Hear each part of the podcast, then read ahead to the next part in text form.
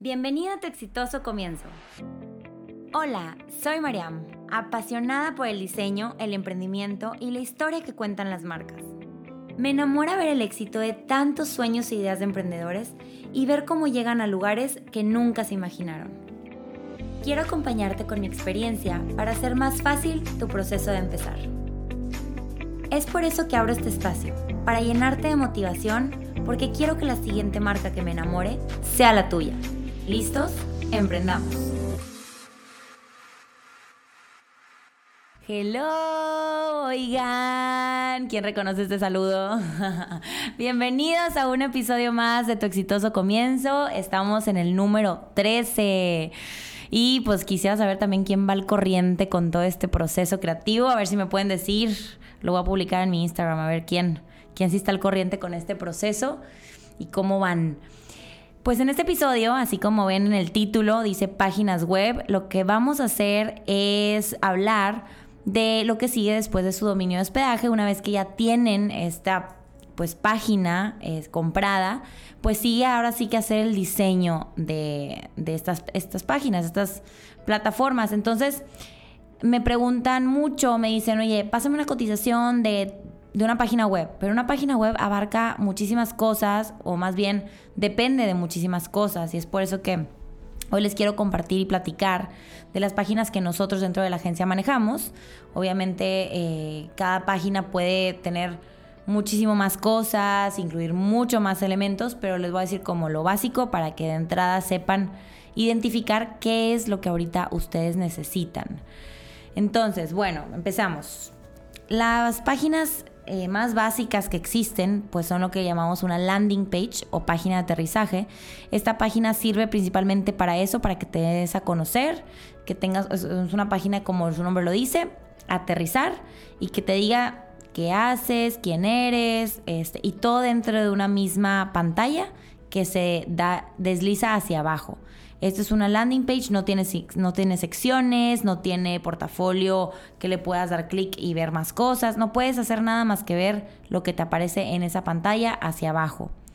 Después de esto pasamos a una página que se llama One Page. Las One Page te hacen la misma función de la landing page, pero tienen secciones arriba que te permiten al darle clic irte hacia abajo. Entonces, una vez que das clic en la sección de arriba, por ejemplo, sobre nosotros, y te vas hacia abajo, y, este, y te permite realizar otras, otro tipo de funciones más que una página de aterrizaje. Esas son como las más básicas que, que tenemos. Después pasamos a la que es informativa. Entonces, una, cosa importante que siempre les digo, a ver, ¿cuál es tu objetivo de tu página web? Si tu objetivo es vender, pues vamos a hacer una tienda en línea. Si tu objetivo es informar, vamos a hacer una página informativa. Si tu objetivo es eh, darte a conocer, entonces vas a dar conocer tu trabajo por medio de un portafolio. ¿Cuál es tu objetivo? Y con base a eso vamos a hacer el tipo de página que, necesitas, ¿no? Entonces, bueno, como les platicaba, la, la otra página que tenemos que sigue es la de las secciones las secciones principales que la gente me pide o, necesita, pues es la que es, pues la de nosotros, la que habla de ustedes como empresa. Entonces es la página de inicio, que es el home, y luego tenemos la página de sobre nosotros, y luego eh, muchas veces ponen lo que es servicios o eh, el portafolio, donde ya comparten su trabajo. Y bueno, no puede faltar la, la pestaña de contacto, que es bueno ya cómo la gente los va a contactar y llegar a ustedes. Después de estas secciones, bueno, pueden incluir más o menos, muchas veces incluye un blog, eh, entre otras cosas. Después de esto puede existir lo que es la tienda en línea. La tienda en línea eh, pues se puede realizar de varias formas. Hay muchas plataformas que, te permiten tener estas tiendas en, sus, dentro de sus plataformas para que puedas realizar la venta. Pero también se puede hacer de una manera económica que es eh, por medio de la plataforma WordPress que es una, forma un poquito más económica de hacerlo y que te hace, pues te cumple con la función que es vender en línea. Entonces, pues bueno, esas son como las páginas principales que necesitas saber para identificar primero que nada qué página necesitas, cuál es tu objetivo y después ponerte a trabajar en ello. Otra cosa que te recomiendo hacer mucho si ya te decidiste hacerla, eh, yo sé que te entra la ansiedad y dices, ya, ya me voy a ir con el diseñador y el programador a hacerla, Pero algo importante y que nos sirve muchísimo a los diseñadores o programadores es que ya tengas la información que quieres comunicar, porque eso atrasa muchísimo el proceso. Entonces, te recomiendo que vayas preparando tu información, cuál es el contenido. Muchas veces ahí mismo cuentan su historia, muchas veces ahí su misión, su visión, hablan de sus productos. Eh, si es tienda en línea, pues que ya tengas todas las fotografías, que ya tenga, bueno, independientemente si es tienda en línea o no, que consideres o contemples esto de las fotografías, cómo las vas a tomar, quién te las va a tomar y qué vas a hacer.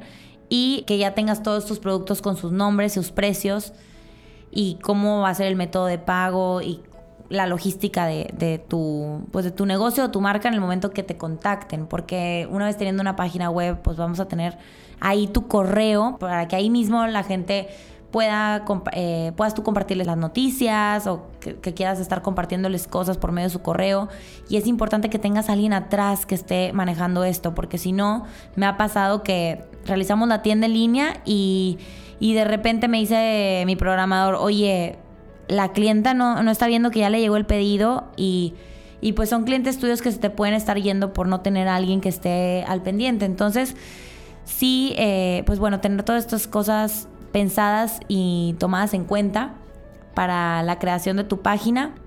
Cualquier duda que tengan, vuelvo a repetir, siéntanse con la confianza de preguntarme, de, que los pueda asesorar para saber qué tipo de página necesitan. Y, y pues bueno, espero que esta información haya sido de utilidad. Recuerden seguirme en mis redes sociales como Tu Exitoso Comienzo, como María Melisondo y de una vez aquí les pongo como Mento Design. Y nos escuchamos en el que sigue. Gracias.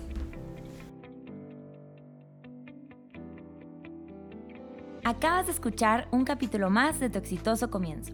Recuerda que puedes escucharme en Apple Podcast, Spotify y Google Podcast. Sígueme en mis redes sociales como María Melisondo y Tu Exitoso Comienzo. Te espero en el siguiente capítulo para seguir emprendiendo juntos.